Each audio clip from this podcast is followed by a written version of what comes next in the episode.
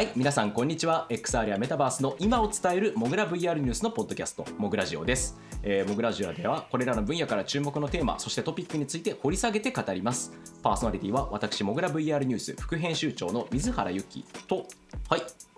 編集長の寸行でお送りします。はい、というわけで皆さん今週もよろしくお願いします。といきたいところなんですが、はいえっとですね、はい。今日は、なんと、えー特別会ということでですね前回は、えー浅田和さん今モグライブの編集部の方ですねとにゲストに来ていただきましたが今回もさらに特別会ということで、えーゲストが2名います。はい、はいというわけで、みえーこちらですね元はいはい、こちらがですね元あのモグライブ、えー副編集長現開発部の統括って扱いですかねの、えー永井さんですどうもよろしくお願いします。はい、こちら永井さんです。そして、えーもう一名、現,、えー現在の、えー、モグライブ副編集長のゆりかさんです。よろしくお願いします。はいよろしくお願いしますそんな楽し楽しそうなんです すごいテンション高いなって思ってちょっと大丈夫です。まあこれぐらいの勢いでいかないといけないですからね。了解といいつものね、いつもの水原さんのペースだとちょっと、ちょっとだいぶ暗くなってっちゃうから、そこはもう、僕ラジオ暗くなってっちゃう明るい感じで言ってるんです。わかりまなんかこう暗暗い感じになるわけじゃないんだけどなんかこうねいろいろ面倒くさいこと言い始めるのであの今回はだいぶあのテンション高めでねいきたいと思っております。まあ、というわけで今回はあのなんと倍の4人ということですね1人当たりの喋りの持ち時間が半分しかない。僕と水原さんからしたらそうですね。はいちょっと抑え気味にいかないと。はい、巻いていきたいと思いますということで、えー、と一応ちなみにあのお二人の話は事前に簡単に、まあ、私の方からあの現モグラ現そしてあの元モグライブ副編集長ということでそれぞれ、えー、リカさんと永井さんお呼びしたわけですけども、まあ、今回こんな感じでですねゲストの方を2名お呼びするということは、えー何か当然ながら理由がございますというかあるわけでしてはい、えー、というわけでですね今回のテーマにつながってまいります。こちらです。モグラネクストは AR、VR、VTuber を含むアバター領域に特化したリサーチコンサルティング開発サービスです。業界随一のコンサルティング力を武器に、開発、調査、アドバイザリーなど、幅広く企業行政機関の XR の取り組みをご支援しています。モグラネクスト公式サイトより、ぜひ気軽にご相談ください。ドン、えー、モグラ8周年記念これまでの XR や VTuber の歴史を振り返るスペシャル。どんどんどんどんどんどん。はい。でということでですね8周年8周年いや恐ろしいですか、うん、恐ろしいですよ本当に。後ほどもね振り返ろうと思うんですがはい。88ですよ。8ね、うん、昨年はあのクラウドクラウドファンディングとかで、まあ、7周年記念の時イベントでいろいろ話しましたけど、まあ、あれを補強するような回と言ってもいいかとは思いますが、まあ、なんで、えーまあ、8周年なんで8周年記念っていうかこうわけでもないんですけど、まあ、ちょうどね設立が、えー、といつでしたっけ？日付で言うと2015年の2月24 24日ですかね。はい。はい。ということでございまして。まあ、8年っていうと、もうね、えー、と幼稚園の年中くらいからいきなり、あの中学生になるくらいまでジャンプアップっていうぐらいなんで、生誕から数えないんだ。そう、下から数えるわけじゃない。まあ、小学校6年みたいな話ですからね、もうちょっと恐ろしいぐらいですよ。だからさっきもそうなんか8っていう数字を何に例えようかと思った時にあの小学校ではないんですよねもう8だから、うん。ね。いい例えがなくてそうちょうちょうど8年で回るものって別に世の中によくいないなと思ったんでなんか 8っていう数字が重いということしか言えなかったんですけどとにかく長い長い年月なのは間違いないなというふうに思いますね。うんうん8年周期ってでも言われるとパッと思いつかないですね、確かに。オリンピック2回分。あ 確かにそうかまあワールドカップ2回分。うんワールドカップオリンピック2回分って考えると結構なこち亀であの例の人が起きてくるの2回分って考えるとうんなかなかですね。んそうですね。はい、いやーというわけでね今回はこの8周年を迎えましたということで、まあ、そもそもあの、まあ、8年っていうとモグラの歴史は、まあ、XR の歴史とか VTuber の歴史そのものであるみたいなところまでいくとちょっと話がでかすぎるというか主語がでかすぎるというかあの主語じゃないななんつったらいいのかな。えそれは過剰すぎるんですけど、まあ、結構いろんなところを追ってきてたりもしているので、まあ、昔のねまあ昔話をすると自然とそれがあのいつの間にか歴史の話になっていくっていう作りになっておりますので、まあ、その辺のお話も今回はしていきたいと思います。まあ、普段のね、あのあのハードウェアがどうでとか、業界的にどこがどうでみたいな話とはまたちょっと別のところで、今までのまあ過去のおさらいとかこういうのありましたよねっていう話だったりとかこの辺って実際そもそも編集部の中としてどうなんですかっていうちょっと普段よりも内側に寄った感じのまあでもあのできれば勉強になるような皆さんのえー会ということで想定しておりますのでよろしくお願いします。はいはいというわけで、まあ、いつも通りのペースでガンガンガンガン喋っちゃってるんですけど、まあ、最初は、まあ、一応8周年記念ということですし普段あの聞いてくださってる方とかはねもしかしたらモグラってそもそも何やって我々ポッドキャストやってる人たちって何者なんだって意外と知らないかもしれない。でそうなんですよね。あの最近もよくメディア聞いてますとかあメ聞いてます、はいメディア見てますモグラジオ聞いてますっていう方と、やっぱあの頻繁にあの接点があるというか名刺交換した時に言われるとかってことが常なんですけどうんうん。なななんだかんだその最近知った方とかってその8年前のことを知ってるわけないのでで別にどっかにまとめてるわけでもないんで、あの意外とはいあのモグラジオもね今回がえっと109回ですか？毎週ほぼ毎週やってきて、はい、ほぼ毎週やって109回やってるらしいんですけれども、まあ、それでもね、はい。まだ23年しかやってないですし、まあ、一度もなんかモグラ VR とはみたいなことをうだうだ喋ったことはないので、はい。まあ、こういう会があってもいいんじゃないかなということで、うん。記念記念特番ですね。記念特番でございます。はいはい、というわけでじゃあまず最初はねあの私もあのゆりかさんも実はあのモグラ VR というかまあこの辺の話でちょっとメディアの名前とかややこしくなってくるので一応メディアって言っておきますけどの設立のタイミングからずっといるわけではなくて、えーとまあ、先行さん元井浩太さんとあとは今回、えーといらっしゃった永井さんっていうのが、まあ、この2名がですね、えー実質創業というかセメディアの設立というか以降、まあ、ずっといらっしゃるわけなのでこの2人にお話を聞いていきたいなとは思っています。まあ、というわけでテーマ1つ目はあのそもそも最初の頃ってどんな感じだったんですかっていうはい、話ですね。そうですね。えっと多分最初にいたのは僕だけなんですよ。おそらく。はい。一番最初って確か。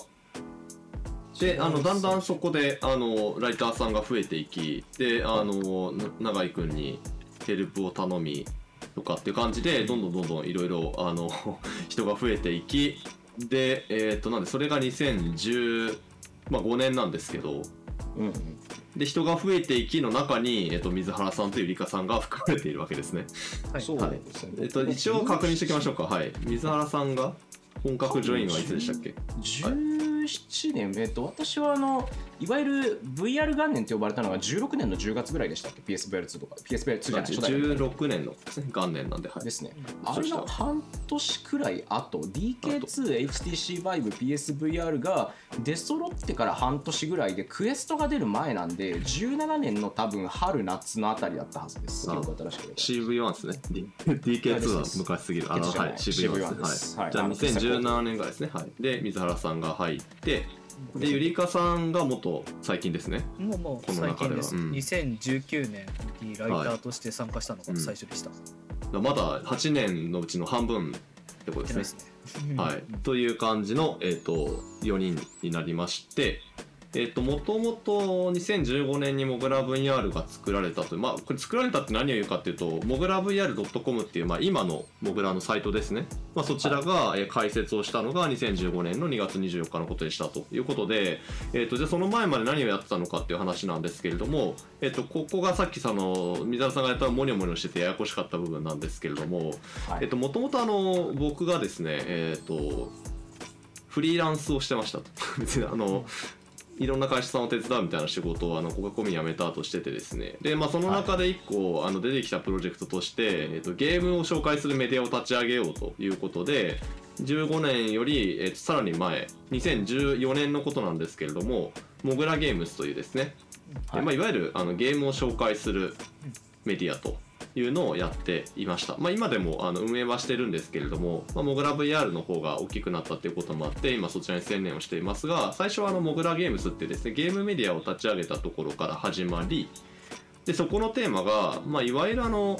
トリプル A のゲームだけじゃなくて面白いゲームって世の中にいっぱいあるからそれを掘り出していこうっていうことで特にインディーゲームだったりとかまあ、フリーゲームって呼ばれているようなですね。いやでもこのインディーゲームもねまたこう話し出すと長いですけど長いです、ね、あのと当時だから9年前か。9年前のインディーゲームって多分言葉を言ってもあのそれって何でしたっけとしかならないレベルで全然知られてなかった頃ですね。その頃に、まあ、そういった個人とか、えー少人数で、えーめちゃくちゃ面白いゲームを作ってる人たちがいる。でそういうゲームがいっぱいあるっていうのが分かってきたんで、まあ、それをねモグラのように掘り出して紹介したらいいんじゃないのっていうことでモグラゲームスというメディアをやってましたでその時に掘り出したネタの中でなんかその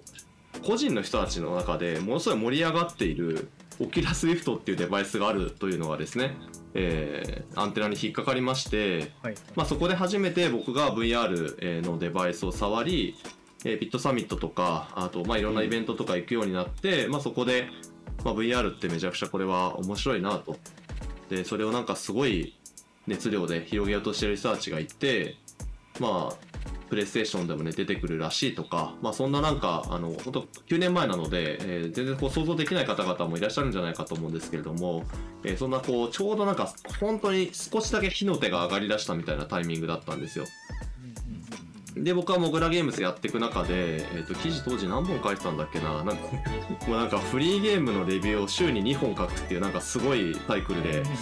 じ やってたんですけど、まあ、その中で VR のネタを書き始めたらなんか VR ネタの方があのじ地味にこうアクセスが集まっちゃってたりとかあのなんか流れが面白いことが起きてたりしたんでいやこれはなんか VR ですごいあの大きなことが起きるんじゃないかなっていうことでもうメディアは独立させちゃおうと。ゲームの枠の中でいつまでもやっててもきっと VR って世の中のいろんなことが変わっていくと思うから変えていこうあのもう VR だけ単独でやっていこうっていうことで分離独立させたのが、えっと、モグラ VR というメディアになりますね。はい、でというな長い長い経緯。はいはい長い説明がございましたけど、でちょうど一あれ、えー、と永井さんが参加されたのって16年入る前っていうか結構最初からですよね。そうですね、それこそあの先ほどの話にあった、まあ、モグラゲームスの頃から、あのちょっと自分も、あのまさにフリーゲームであったり、インディーゲームっていうのにもともと興味があって、あのモグラゲームスが立ち上がる頃にあのちょうどあの声をかけてもらって、まあ、参加したというところがあるんで、まあ、そうですね、結構創創業前史のところ部分からあの関わらせていただいているという形ですね。で、そこからあのまさに、まあ、あのインディーゲームだったり、まあ、VR っていうのが、まあ、ゲームス上であって、でそこからまあやはりあのあれですね、あの VR が盛り上がってくる時期に、まあ、モグラゲーム設立になって、でそこから、えーっとあれですねまあ、2016年のあの、まあ、ほ法人化の前あたりで、まあ、ちょうどあの、まあ、創業時にもジョインしたみたいな感じっていう、うん。まあ、流れでしたね、なんか私としては。一応あのここの話をしておくと私も創業前史のあのモグラゲームス時代はあの主にライティングのところとゲーム選んだりするところだから関わったりとかしてですね意外とあの辺のこうフリーゲームとかインディーゲームとかが、まあ、10 2012年とかの、まあ、タイミング前後くらいから結構ゴリゴリ遊んでたのがその辺遊んでてかプレイしてたあたりからつながってきてるっていう話があってまあっていう。うん。そしてーうん。16年になって、まあ、VR 元年ということで、プレイステーション VR が特に出てきて、割り太も出て CV1、はいクリセントベイ、いや違う、あれはコンシューマーバージョンか。CV1 が出てきて、HTC バイブが出てきてっていうことで、まあ、16年はだいぶ盛り上がりましたね。確か。そうですねこれ僕、この時、僕、僕この時、いやいんで盛り上がりましたねとか言っちゃいけないんですけど、本当は。うんいやそうなんですよね。なのでまあ今年2023年に PSVR2 がちょうどまさにあの収録やってるのがこの8周年記念の24日当日にやってるんですけど、まあ前々日の2月22日に PSVR2 が発売となりまして、はいまあその時にその初代の PSVR が出た時にモグラ VR はどういう状況だったのかっていう話をうんなんかあたかもみんな知っているかのように編集部の中で僕は話をしてしまってたんですが 実は今編集部にいる人がほぼ誰も知らないというですね。あの永井さんは今別部署に行っちゃったので実は自分しか知らなかったっていうことに気づいて、おおそうか7年というのはそんなもんかと思ったんですけどまあそういうあの2016年ですね。まああの巷で何年も続いたと言われている VR 元年の一番最初の年ですよね。うん。はい、いやでもまあこれあの PV とかの数字の面もそうなんですけどややっぱりすごかったんですよね。うん。はい、でモグラ VR 自体も、まあ、今でこそ編集部に何人もいてであのもう役割分担もしっかりしててですね。あの記事を書く人と編集する人とデータを分析する人とみたいなの分かれてるんですけどあの昔は、えっと、基本的には、えっと、僕と永井君とあとあの学生さんを中心とするライターさんしかいなかったので、はい、あのもうなんかね日々2人であの Google アナリティクスを見ながらなんか突然記事がバズり始めて いやなんだなんだってなったら大体テレビで芸能人が PSVR かぶってるのが放映されててその瞬間にめちゃくちゃ跳ねてたみたいなね。まあそういうのを繰り返しながらっていうはいそんな感じでしたね。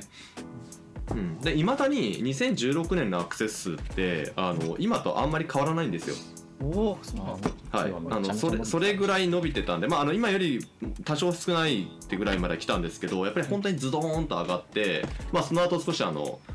冬の時代というかですねあのやや冷めたりとかしてでそこからあの VTuber が出てクエストが出てみたいな感じで盛り上がり再度盛り上がり始めてみたいな感じだったんでやっぱりあの世の中がそういう VR、VR っていうようになったみたいな、あまあ、つい最近もメタバースっていうのがありましたけど、やっぱなんかああいう風になった時のその世の中の関心の高さとか、すごいそのメインストリーム感っていうのは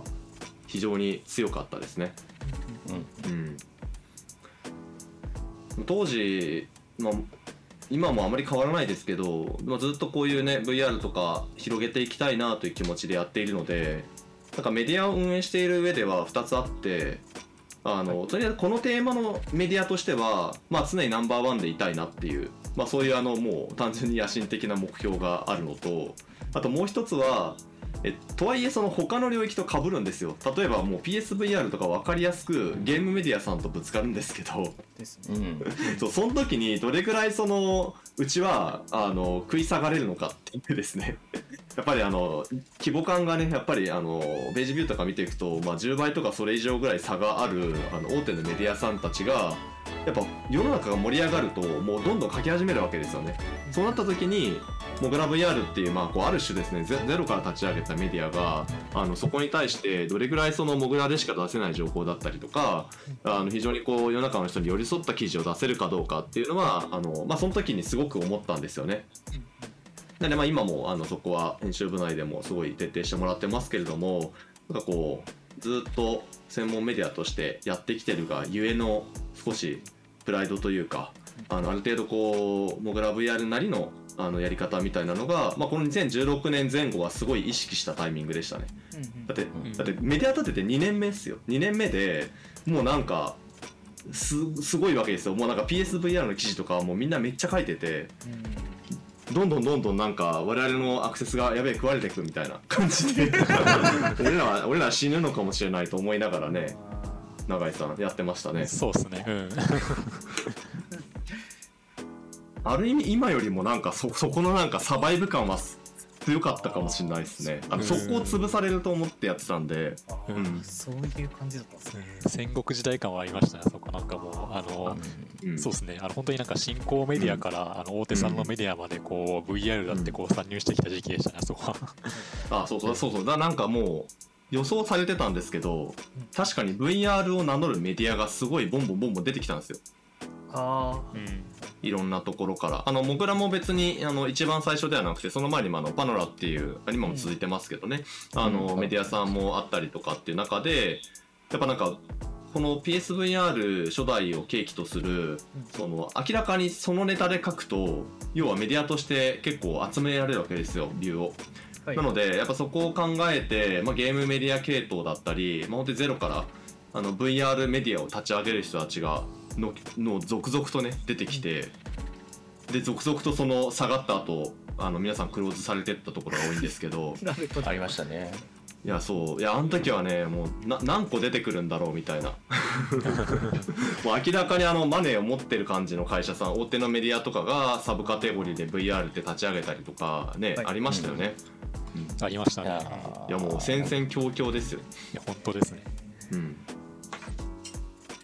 まあ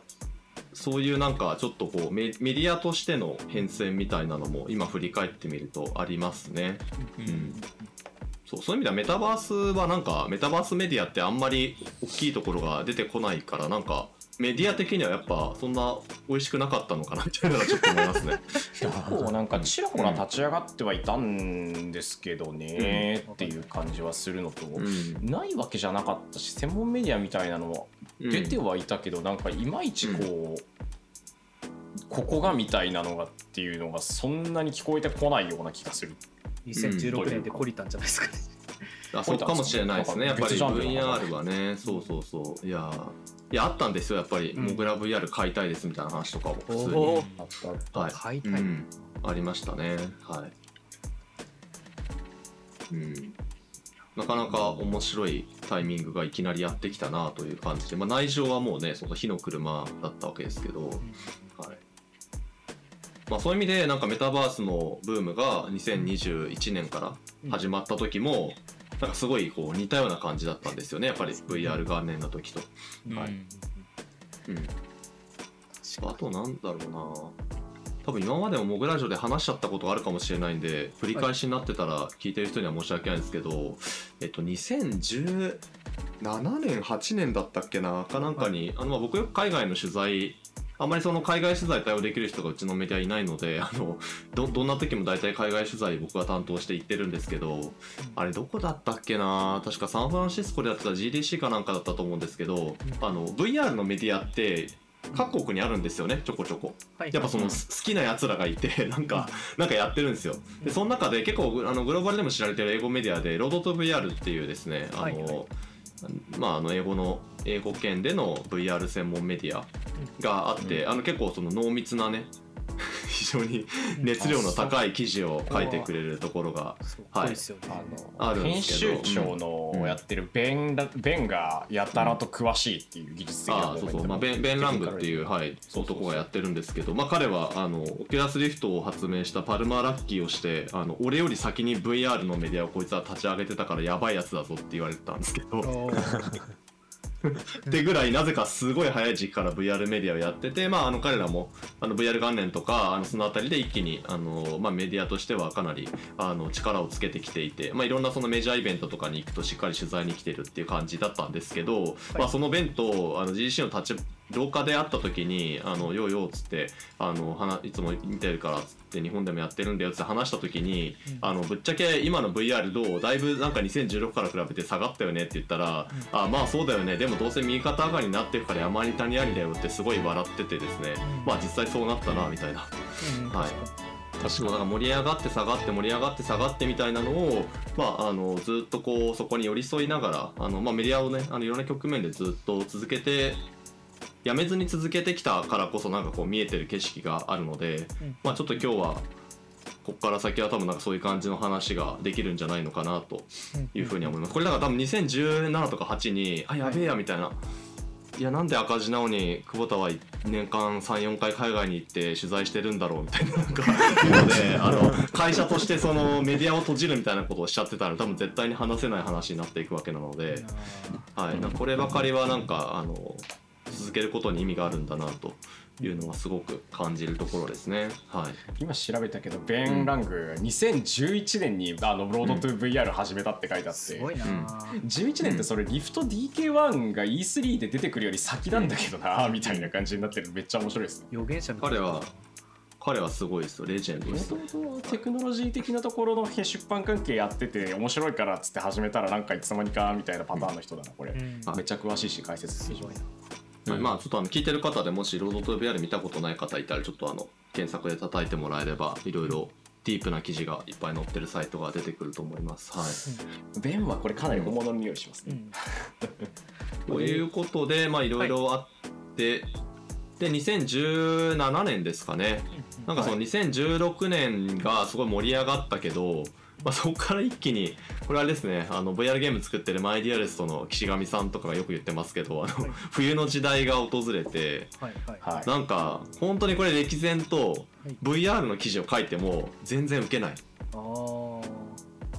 理由がわからんみたいな、うん。うん。まあ、結論としては世の中が冷めてたんですけど なるほど。はい、だから熱しすぎた結果冷めてたんですよ。だってだって PSVR とかずっと在庫なかったんですよ。あー。あはい多分半年か1年ぐらいずっと在庫がなくてだからもう最初は発売日とかすごいなんかセンセーショナルになってたはずなんですよ。はい。なんかヨドバシなんかはしごして買えないかみんな走りまくるみたいな感じだったんですけど、全然買えなくて入荷も全然されなくてその間にどんどんほとぼりが冷めていき逆になんかしょぼくねみたいな感じの コンテンツも増えないしなんかいなんかい解像度もそんな高くないしうんうん。なんかコンテンツは尺短いしみたいなうん感じで、えーどんどんこう冬の時代に入って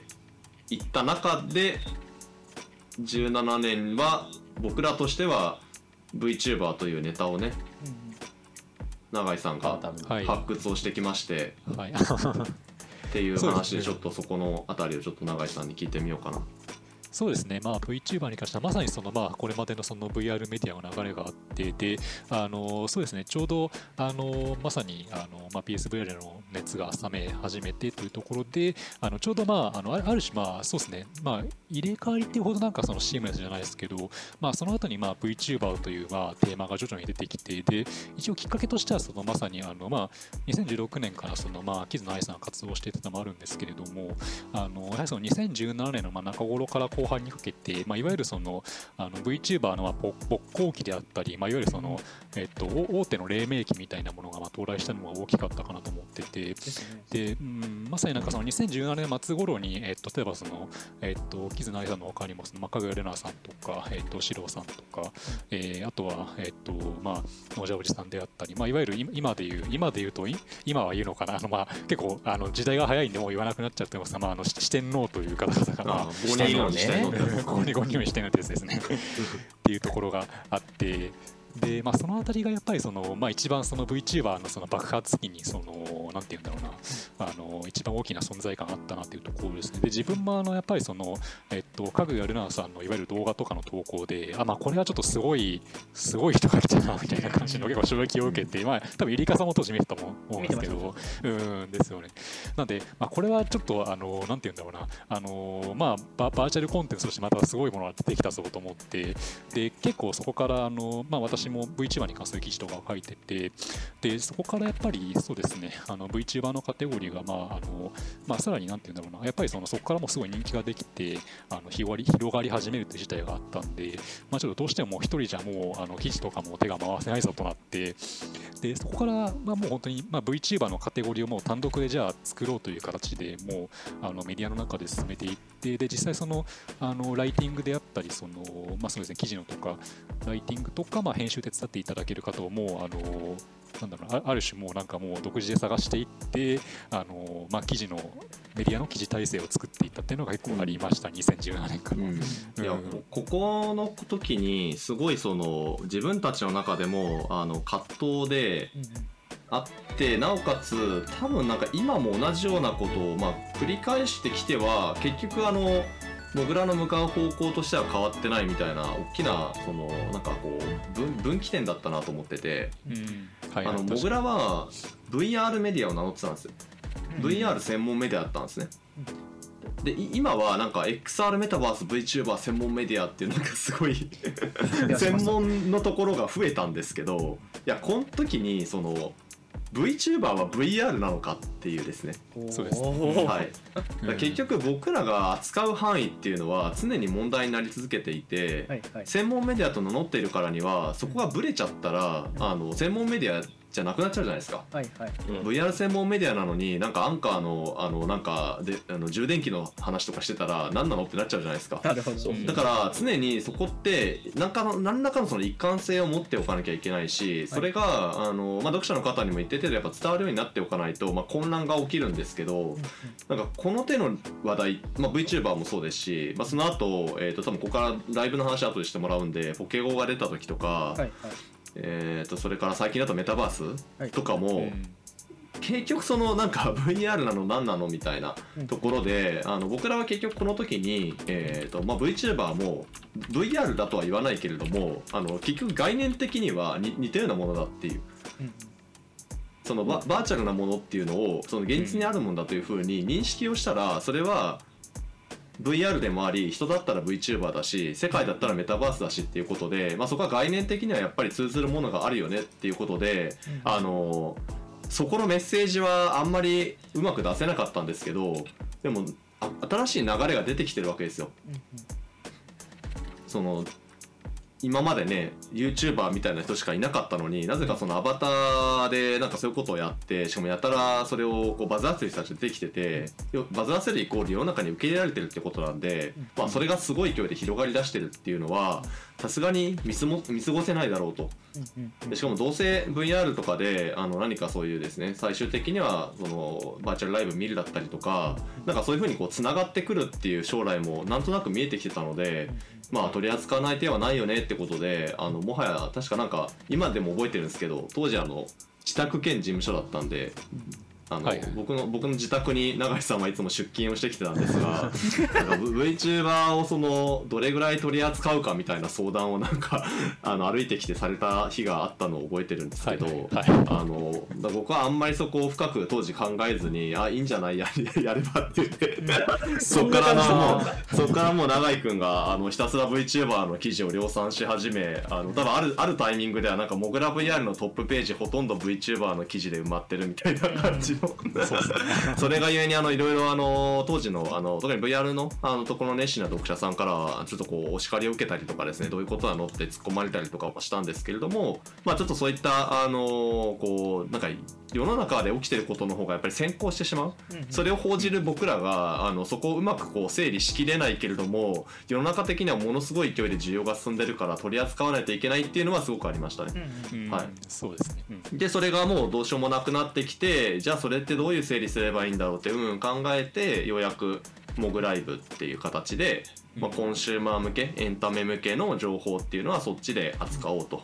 で逆にテッキーな話とかビジネスの話とか資金調達の話とかですね、まあ、そういうその業界の人向けの情報っていうのはモグラ VR ニュースってことで、まあ、これまでのモグラ VR は大体モグラ VR ニュースでで新しく入ってきた VTuber とかゲームとかえーあとはなんだろうな当時だからまだ VR チャットはねほとんどなかったとは思うんですけどまあでもそういうこうとにかく一般の人たちが普通に楽しむようになっていくものに関してはもうグライブで扱おうかってことで分割をしたっていうのが2017-8かな？7?8? 78あ8かもしれない。ーうんそのあたり、うん、そのあたりで、はい、分割をしたという経緯がありますね。はい、いやなかなかねこの時はあの基本なんで今でも通ずるスタンスっていうのはあの報じることをやめてはいけないかなと僕は思っているのであのさ先にやっぱり報じるっていう方を転向させてます。なので、後からカテゴライズだったりとかそれがどうなのかっていうのは後からついてくるっていう状況はメタバースの時もあったと思うんですよね。はいはい。そもそも 僕ラジオの初回の頃とか聞いてもらうとぼ僕とあの水原さんすごいメタバースっていうことを嫌っていて。メタバースなんて言っちゃいけないみたいなぐらいの話してたんですけどあのもう世の中のトレンドが出たんじゃですよ。ないみたいな。あそう世の中のトレンドがね出ちゃったんでもう飲ま飲まれてというかそこはもうあのもうあの以降あの扱わざるを得なくなってきたっていうことはあるんですけどまあでもそういうのもあの、まあ後から整理をして、まあ、昔に比べたらだいぶ早くなってきてると思うので、まあなんかこれからも多分いろいろ出てくると思うんですよ。これってバーチャルなの？みたいな。う、ん。うん。出てきますよね。うん、まあそれは都度都度整理しながらやっていきたいなとかって思ってたりします。はい、僕いまだにメタバースっていう時必ず心の中でダブルコートつけてますね、うん。まあいろんなところで用途が広がりすぎだから、うん。まあ、というのは置いとくとして、うんまあそんな感じでしたね最初の頃。はい。激動ですね。でそんなそうですね分割してから。でもそれちゃんも早5年経ってますね、うんうん。はい。うん。早くね、はいはいいや特にちょっとモグライブの方はね目まぐるしすぎる5年間勢いすごだっいですかたかなと思ってうん。ちょっとじゃあここからはちょっとモグライブのうん。5年間をぜひ ゆりかさんと VR ニュー長井君に。スは散々ね、あのここ2名で話しておりますので、モグライブの話をね、うん。ああいやうんでも僕も永井さんに聞きたかったんですけどモグライブの結成当時ってどうだったんですか、雰囲気として。結結成当時。結成当時はいはい結成当時ああのメメディアとしてなんかカテゴリー分けた後にみたいな話です。ですです、うんああはい。そうですね、まあ、結成当時としてあでも結局なんかそのまあどうなんだろうその結局なんかそのやっぱりその VTuber であったりいわゆるそのまあババーチャルを楽しむコンテンツと、いわゆる今でいうモグラ VR のニュースのまあビジネス的な部分となんか、あのそそもそもあの例えばこのカテゴリーってどっちだっけっていうのを結構議論したのが割ととうん。当初にはあった気がしました、ああなるほど、うん。で議論してであのの大体分け方が決まってで、えっと、確か18年後にちょっと分けて出してでそこからちょっとあの微調整加えていくみたいな感じの成り立ち方があったかなという感じではありましたね。でそこからやっぱりその、えっと、エンタメ部分で特にまあ VTuber であったり新しいあのいろんなバーチャルコンテンツが出てくるんで、えっとまあ、そこで詳しい、まあ、有識者さんであったり、まあ、あのライターさんを、まあ、あのさらにちょっとあのお願いしますみたいな形でお仲に、お仲間に詳しいいただいて進んでいったっていうのが結構なんか黎明期としてはあった気がしますね。うん、ですよね。多分、今一番古く連載持ってるのたまごまごさんじゃないですかね。うん、あそうですね、たまごまごさんに関してはまさにその、そうですね、あの VTuber のカテゴリー立ち上がった時に、うん、あのちょうどもともと私とたまごまごさんがもともとそのモグラゲームスでそもそもあの一緒に連載の,、あの企画をしてたっていうのが一時期あって、はいはい、でちょうど彼がその、まあ、VTuber にすごいあの熱心にあの興味を持っているところもあって、あのちょっと新しくできたカテゴリーでもあのご一緒どうですかっていう形で多分もうそうですねあのモグライブとしてはもう最長になると思うんですけど本当に、でもできた当初だから本当にそろそろ45年ぐらいになるんじゃないかな、ね、連載に関してはそうですね連載は恐ろしいようになってますね、そうですね。うん、うん確かに、うん、今でもそうですね。あの、ま、毎週もうあのピックアップでみたいな感じです、ね、うんですですですです、うん、はい、うん、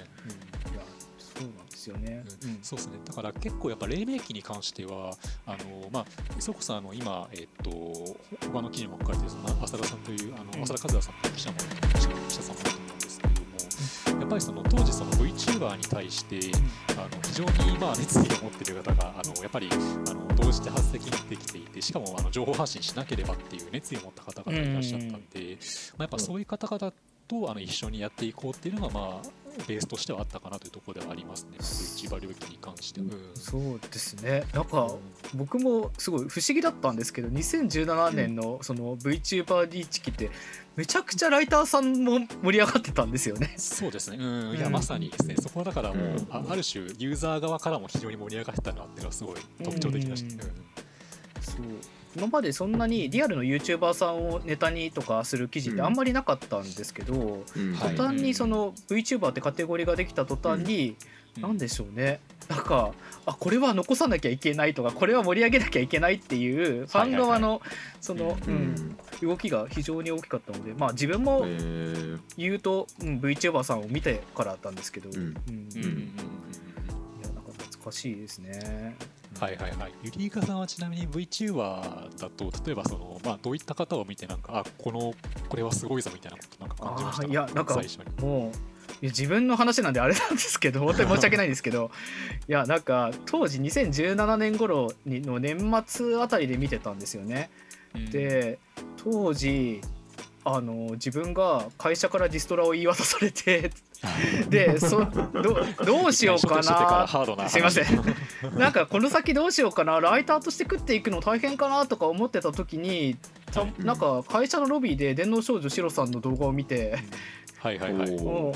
おあなんか世の中にもしかしたら希望が持てるかもしれないみたいなことをうすらぼぎやに感じて。はいはいはいはい、はいあのいやここから先昔から僕すごいネットカルチャーを書いてあの仕事にするのが好きだったのであの記事として。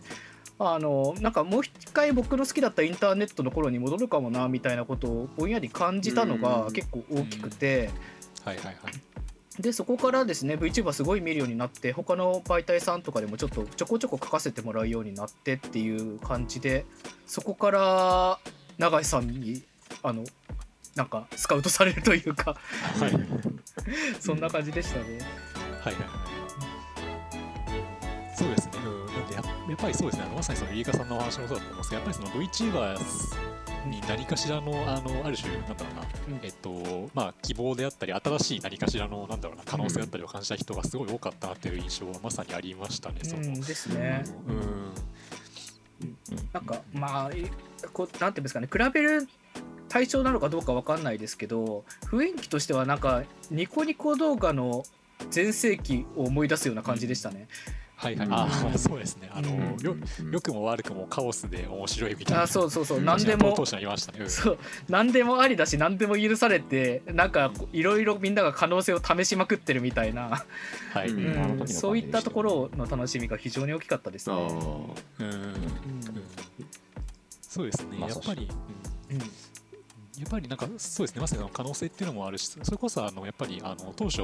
えっと例えばキツナイさんはその 3D の動動画の投稿メインでしたけど、うんあのそれこそあのそうですね。2017年からあのだんだんだんだんなんかその実況とかエンタメみたいな感じであとは雑談とかか、なんかそういった形でもうカテゴリーをどんどん広げていってあこれってなんかどこまで行くんだろうみたいな感じのなんか、あのうん。感じはありましたね。行き着く先がどうなるのかなみたいなワクワク感ありましたね。うん。そうですね。なんか結構ここも懐かしいなって思うのはその言葉の定義とかもすごいいろいろ変わっててうん。その VTuber さんって 3D のアバターのみだよねっていう人たちだったりとかいや 2D も含むでしょっていう話だったりとか、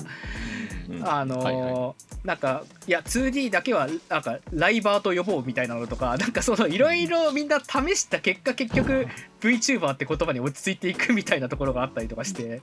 はい。うんなんか、うん、みんなもみんなでその新しいものにどう言葉をつけるかでめちゃくちゃ悩んでたんじゃないかなっていうのはちょっと思いますね。あれ今はもうあのうんバーチャル YouTuber かっこ VTuber とは書いてないですよねですね、うん、いつの間にかですしてたんですけど。いつの間にかありましたよねバーチャル YouTuber ですうね。ん。うん。うん。いやなんかそういうところから、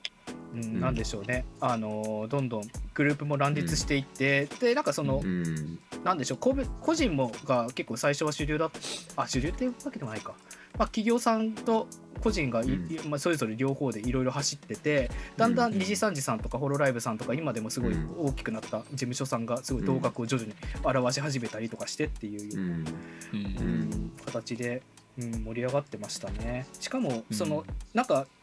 あんまりさっきあの VR とに含むのか含まないのかって話もありましたけどあの、うん。結構 VTuber さんの技術の中でもその結構うん。VR 寄りのうんうんうん。技術が非常に活用されてたりとかななんか、あれですね。どんどん年を経るごとに VR との接近がすごいなって思ってはいます。ああそうそうそうなんですよね、うんだからねだんだんそのいわゆるね今だったら V チャとかでフルトラフルトラって呼ばれてるものをもう早い段階から使ってうん。収録してたりとか皆さんしてましたからね、うんうんうん。うん。なんかそういう意味では結構ちゃんと拾えたのは正しかったんだなと僕は 思ってますよ。振り返ってみてわかるっていう感じですね、うん。うん。そうですね。いやでもたったの5年しか経ってないんですけどもうさっき名前の出た2社うん。エニカラーさんとカバーがもうゴールしちゃってますよ ある種。あー。まだゴールじゃなくてこれ始まりですからね、まあ一話でまあ。一つはあーそうだね。一つはもう一つもそうまあね。で区切りを迎えてますからね。マイルストーンの一つですね、うん。うん。いやここまで来るかといううん。感じですね、最初の頃卓球のゲームとかねあとあの本あのあれですよ配信用のアプリとか作ってたのが懐かしいですね。ああそうですね。どちらもあのアプリ開発とかそういうゲーム開発とかの会社だったっていうのもちょっと面白いところですよね。うんうん。まあだいぶこの辺もね統廃合というかやると続け新しく始めたり、まあ、いろんな会社が新しく始めたり辞めたり、まあ、解散したり別のところに名前が変わったり合流したりみたいなの結構ありましたね初期の頃から考えてみると。うん。すっかりお茶の間にもだんだん進出してきて世の中的には定着してきた感じがございます若い層を中心に。うんうんうん。はいそうですね。ラグの方だと、まあ、他のところだと一貫してあの VR ゲームとかいわゆるソーシャル VR、VRSNS が、なんでもいいですけど今読み方ああはみたいなものとかはずっと一貫して取り上げ続けてますけどでもこの辺って、うんそうですね。いやなんかちょっと聞きたかったんですけどなんか冬の時代とは言いつつ、 Oculus Quest が2019年に出たじゃないですか。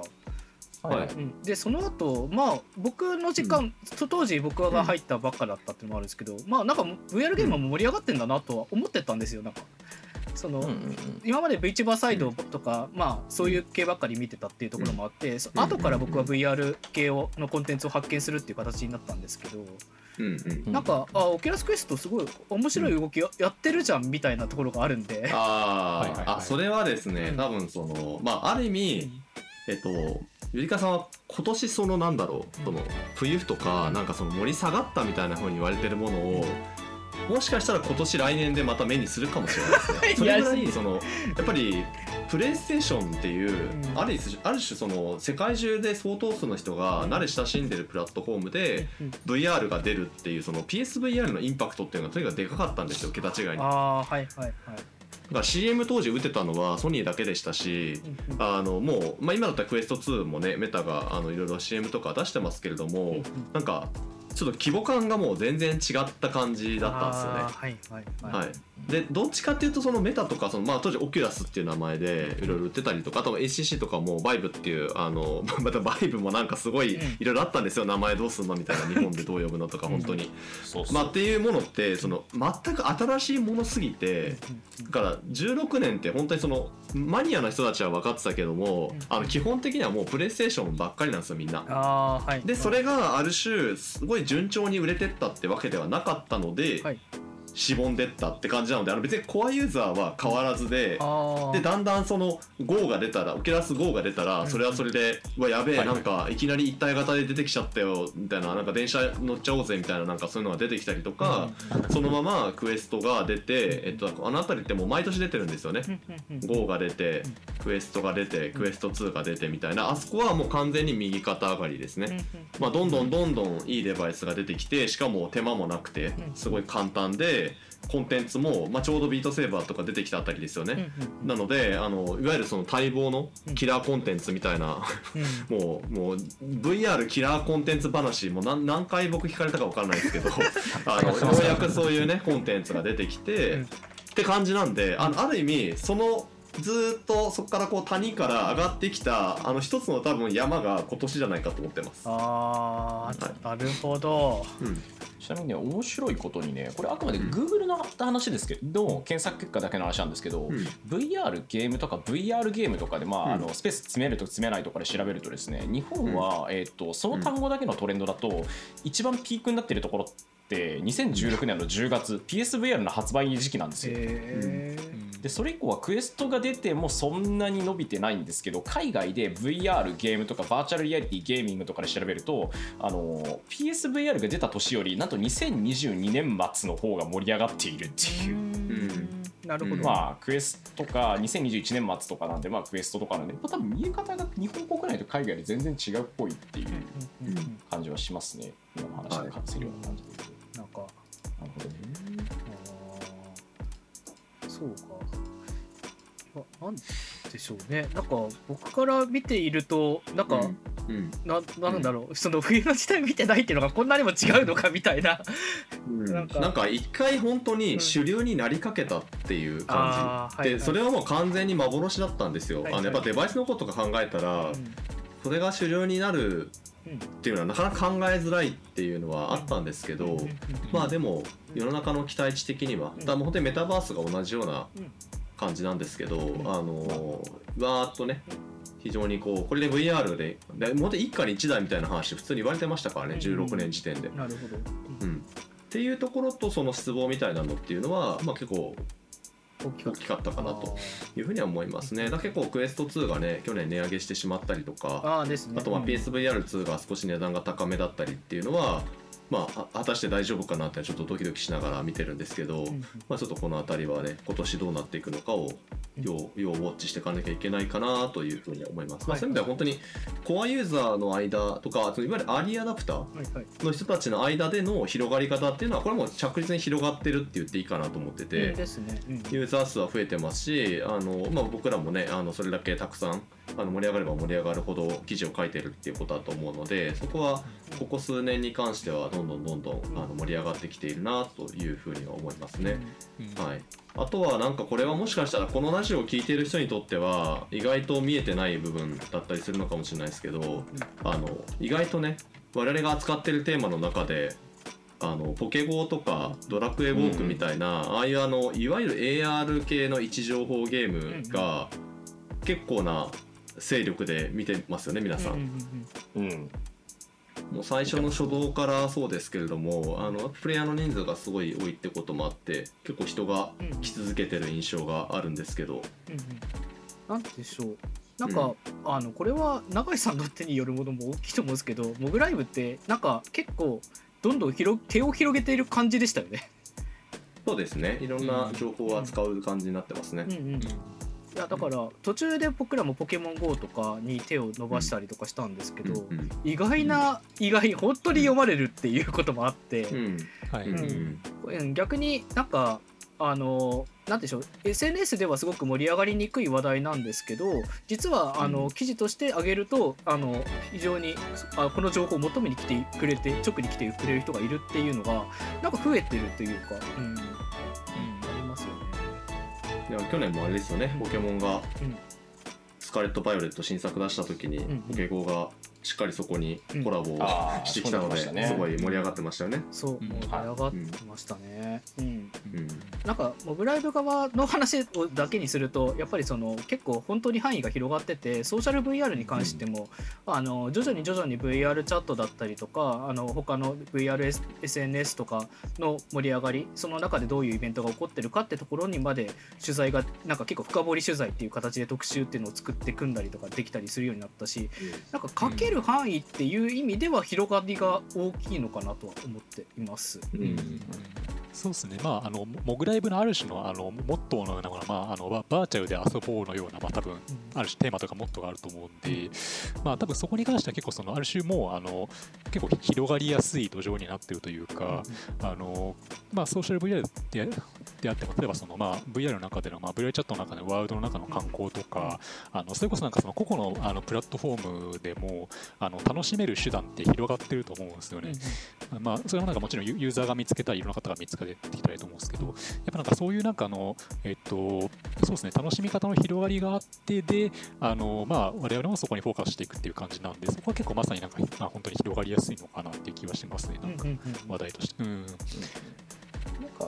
僕やっぱりモグライブ見てて思うのは、まあ、モグラ VR ニュースもそういう性質はもちろんあるんですけどすごくあのなんだろうなデジタルメーカーズムーブメントって言ったらいいんですかね、うん。あのうん VTuber にせよあうん。のソーシャル VR のコンテンツにせよみたいな雰囲気はすごく感じるんですよね。ここ56年くらいっていうか。うん。まあ、誰かが何かやりたいと思った時に何か表現したい、何か作りたいと思った時にそれを作るためのインフラだとかあるいは、えーとまあ、ハードだとかソフトウェアみたいなもの、まあ、もろもろ全部だんだん出揃ってきてるとかいろんなことがすごい簡単にできるようになってきたので意思がある人間が個人として発信しやすくなる何か作りやすくなるみたいなものって、まあ、空間にせよあ配信によって他の人と一緒に何か遊ぶにせよすごくやりやすくなったと思うんですよね。うん。ゲーム作るとかも、うん。なんかその辺の意識っていうある種のデジタルメーカーズムーブメントみたいなのはモグライブでも今気づいてるところではあるしもっと遡るとモグラゲームスの頃からずっとそうだったんじゃないかっていう、うん。結局のところ、っうんていうなんかそうなんですよね。一貫してるテーマはありますよね。うん。そうだからなんかちょっと僕らが一時期まあ少しそのモットーとしてというか内部的にあんまり掲げてこなかったのがそのやっぱ誰かが面白いコンテンツをこの領域で作っているからそれが盛り上がっているっていううん。ところ。で VTuber ってまさにそうだったと思うんですよね。うん。個人の人たちがあの配信を始めてそこから一気にあの動きが起きたわけであの誰かがこう作り始めないとあの始まらなかった話ですし、まあ、V チャとかもそうですよね。ワールドを作ってとかイベントが開かれて初めてそれが面白いものになっていくとかあの世にすげえって広がっていくみたいなところがあるのでってことはもっと作る人を増やしていくとかは、まあ、やってもいいんだろうなと思いながら最近は少しそっちそっち寄りの情報とかあの増やしていきたいなと思ってやってますよね。うん。うんそうですね、うん。確かここは多分楽しむ遊ぶもそうだし作るもそうだしあともっと言うとこうそれにがなんだろうなどういう面白さがあるとかこういう価値っていうとなんかいきなりこうお金の話みたいになっちゃうんでちょっとあれなんですけど面白さがある面白があり方がある何が良いかどう良いと思えるかどうかみたいなところも含めて、まあ、いろいろな経路があると思うんですよね。何かが作られて誰かの手に渡ってでそして楽しまれるなり、まあ、使われるなり何かしてえ忘れられていくまでみたいなプロセスってあると思うんですけど、うん。それで言うとかなり今は楽しむと作るのところにフォーカスしてはいる感じはします。あと価値をどうというかどう面白がるかみたいなところもそうだし、うんってなってくると今度はどう流通させるかみたいな話まで突っ込んでいかなきゃいけなくなるのかなという気もするんだけどこれは飛ばしすぎかなまあまあまあでもそうですね。まあまあまあ。うん。あのまあ一般の人たちが遊べる幅が明らかに増えているっていうのは結構やっぱちゃんと、うん、注目しなきゃいけないポイントだと思っているので、本当そう思いますね、うん。私もそうですね、遊べる幅が広まさにあの広がってるっていうのと、あのまあ、ちょっと、まあ、そうですね。あの、結構バーチャルというテーマではあるんですけど、あのなんていうの、結局、あのなんかな何にそのまさに、ちょっとあの三沢さんも言ったけど、まあ、何に価値を見るかというか、あとは何をその、なんだろうな、じ実在感があるみたいな感じするかとかで、まあ、例えばそのゆりかさんがあのちょっと近々書いてたの、まあ、原神の記事とかあったじゃないですか、コラム的なもの。まあ、あの結構やっぱその、まあ、非常にああいうなんかそのでバーチャルのワールドがあってあの、まあ、まさにその原神のユーザーとかだと、まあうんうん。本当になんかそのその世界が実在感のあるものとして、うんまあ、キャラクターをうん例えば、うんえっとまあ、それこそなんか、えっとまあ、ある種めめでたいというとですね、まあ、キャラクターのことをまあ好きになったり、あとはそのまさに観光みたいな感じであの写真撮ったりみたいな感じが起こってると思ってて、うんなのでそういうなんかあの実在感のあるものって何なんだろうっていうところが、まあ、結構うんあのユーザーとかもあの、まあ、特にその世代間によっても違うと思うし、まあ、そういった分の広がりどうなってくるのかなという気はしますね。うん。やっぱりああどうぞどうぞ長さん。あやっぱりなんかその、まあ、結構なんか自分がなんかいわゆるバーチャルみたいなものをなんかあのどう定義するかみたいな言葉でなんかうん。一番印象に残っているのがその、まあ、電脳コイルの中で出てくるあ、えっとまあ、結構そのババーチャルがこう浸透した世界のなんか、はい。えっと、いわゆる AR, グラスがそうねね。はい。根付いた世界が描いた作品なんですけどそこですごい印象的な言葉があってあの結構主人公の女の子がいわゆるバーチャルペットのあの死をどう受け止めるかという話があって。えっと、それに関連してあのじゃああの生きてるとか実実在みたいのって何なんだろうっていうことの問いを立てた時にそういう、うんまあ、実際、まあ、なんだろうな本物っていうのは痛みがある方だみたいな話をしててあこれは確かになるとすごいしっくりきたんですよ。まあうん。あのまあ、痛みというかその目の前に起こっている事象を、まあ、本物とか、まあ、いわゆる痛みを感じるほど本物と感じるかどうかっていう話だと思っててあのまあまあ原始のプレイヤーとかまさにそういうあの考え方考えとかあの感性とかでやってるかなという気はしてはいて、なんであのそうですね。結構そういう部分とかであのババーチャルのある種のなんか受け止め方とか定義とかって流れてくるのかなという気はしてるなというところですね。いやなんかそうだよそうっすね。あすみません。なんかちょっとバー取っちゃったんで久保田さんどうする？パスしますよすみません。なんかだんだんあの巻い巻いていかなきゃいけない。そうできるだけ喋るのもちょっとあれだあの一言言いたかったのはさっきのなんかその VTuber は VR なのかとかなんかメタバースをどう扱うのかとかその原神もそうなんですよ。あの結構そのね。最初に出てきた瞬間は、多分わかんないんですよね、うん。そのどうつながってるのか。だけど、うん。なんかこれはつながってきてる出来事なんじゃないかっていうのが、うん。結構我々のアンテナに引っかかってきているのかなと思っていて、はい。だからよくそのフォートナイトとあつ森はメタバースなのかどうなのかっていう議論をすごいしたがる人たちとかいると思うんですけどね。なんか本質的にはその別にそれがどうかではなくてそこで起きていてその中にいるユーザーだったりその中で新しくものづくりを始めたクリエイターがなんか新しい感覚を持って何かを始めてきているってそこが一番大事なんだよなっていう、うん。うん。はいはいはい。うん。さっきのそのあの実在感の話もそうなんですけどね、まあそれって別に新しいデバイスが出たからとか新しいコンテンツが出たからそうなるとは限らなくて、ですね。既存の何かものの中で起こり始めていくみたいな。だからもしかしたら僕らが全然知らないところで、うん。実はものすごい何かデジタルなものに実在感を感じ始めてるそういった領域があるかもしれないんですよね。うん。でそれを多分最初に扱う時にはえなんでそんなの扱うんだろうってなっちゃうかもしれないですけどでもそれはあのある意味先ほど言った流れにおいてはすごい一一気通貫してるというか、あの通じていることなんでなんかそうですね。ちょっとモグラの関わってるその企画をトップに立ててる人たちっていうのは、うん。常になんかそういうそういう感じはしますね。正直。うん。正直そこの意識は、うん作るっていうところのあたりはマジでありますね、あと実在感っていうか、本当にあるってなんだろうって本当にあるって何っていうかあるってなんだろうみたいなね。よくわからない話になってくるんですけど、まあ極論僕らが子供だった頃とかって、まあ、動画の中に出てくる人物とかもそうだし、あのーなんだ特撮で出てくるヒーローとかも本当にいると思ってた時期って絶対あると思うんですよ。サンタクロースにせよ、うんうん。あれって何だったんだろうなみたいなことを考え直すには面白いって話だと思うんですよね。うんそう。実際にあるとか本当にそれがいるように感じてしまうとかって、まあ、全然古い話と古い新しい話でもなくて、まあ、それこそ古い時代だとなんかこう演劇でもそうだし小説もそうですけど、まあ、清少納言とかあの辺はあの源氏物語の新作が出るたびにめちゃくちゃきあのなんというか感情を書き出されてたわけでもあったりするしあれって何なんだろうっていうね、今いないはずなのに。今そのなんかこれってどう取り扱うべきなんだろうってもやもやしてるのは AIVTuber です。あーはいはいはいい。いや、うん、本当に、うん、多分でも盛り上がるんでちょっと、うん。あのアプローチを考えたいなって思ってま本す当。にうん、いやなんかこんな感じで多分これはどうなんだろうが無限に出てくるメディアだなって思ってますね。なんかね通底してる観念があるんだけどそれがずっと流れてるものって極端な話を言うと、じゃああの VR ヘッドセットの中にも流れてるしスマホの中にもあるし、PC の中にもあるし紙の中にもあるし、うんゲーム機の中にもあるしみたいなことを始めると無限に話が発散しちゃうんで、その辺をちゃんとまとめないとなという気持ちもありつつも難しいねっていうことをよく話してます。だから、一見するとカオスんですけど一応秩序立ってるんですよ、ちゃんとうちは本当に。そう。そうですね。ちゃんとね、概理念としてはつながってるんだけどあの3段階ぐらい先に行かないと、先にっていうか掘らないと分かんないっていうところが厄介、うんこのジャンルは。ちょっとあのモグラ VR とはとかに少しはその話書くか。せめてせめて書く。そうそうですね。いいかもしれないです。うん。うんあそこはねテーマとしてまあすごく分かりやすく大きい話にもなると思うんで、うんうんじゃないかなみたいなね、うんまあ、すみません。あの本当はね他にもいろいろ話す予定だった予定だったんですけどねあのモグライブの話だけで、まあ、モグラベルニュースの話は普段からやってるからいいか、まあいいんじゃないですかね。いや、はい。うん、っていうか、でもあれもねある種のメーカーズムーブメントだったっていうただかめだったっていうかであるっていう考え方ですモグライブもモグラ VR もなんかかなんていうんですかマインドの点では共通している話が今回出たと思うので、あそう。うん、そこはいいと思います。うんあのあくまでもその中身のなんでしょうね。なねネタにしている題材がどういう人たち向けかどうかっていうので僕らは、うん。あのこの2つのメディア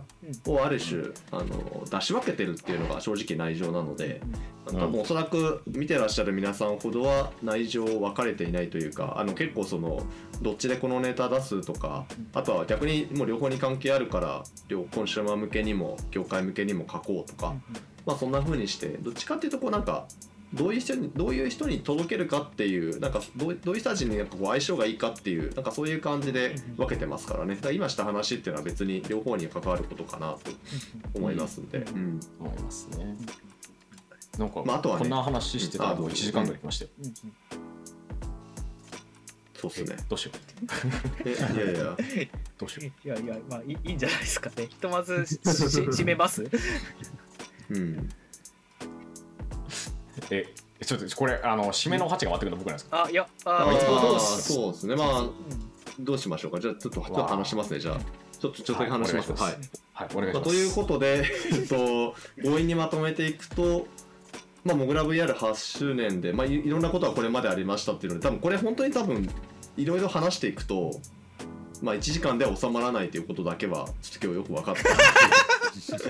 はい、また9周年、10周年の時にね、どっか切り出して話したりとか、あと逆にその、どんどんどんどんまたさらに歴史を重ねていきますので、はい。またそういった視点僕らがどういうふうに視点が変わってきているのかとかあとな、まあ、な内情もあの、まあ、興味ある人は興味あるのではないかなと思いますので、まあ、つどつどちょっと出していけるといいなというふうに思いました、まあ、実際編集部自体はあのもう本当にスタートした時僕の個人事業でしたのでそこと比べると、まあ、法人化もして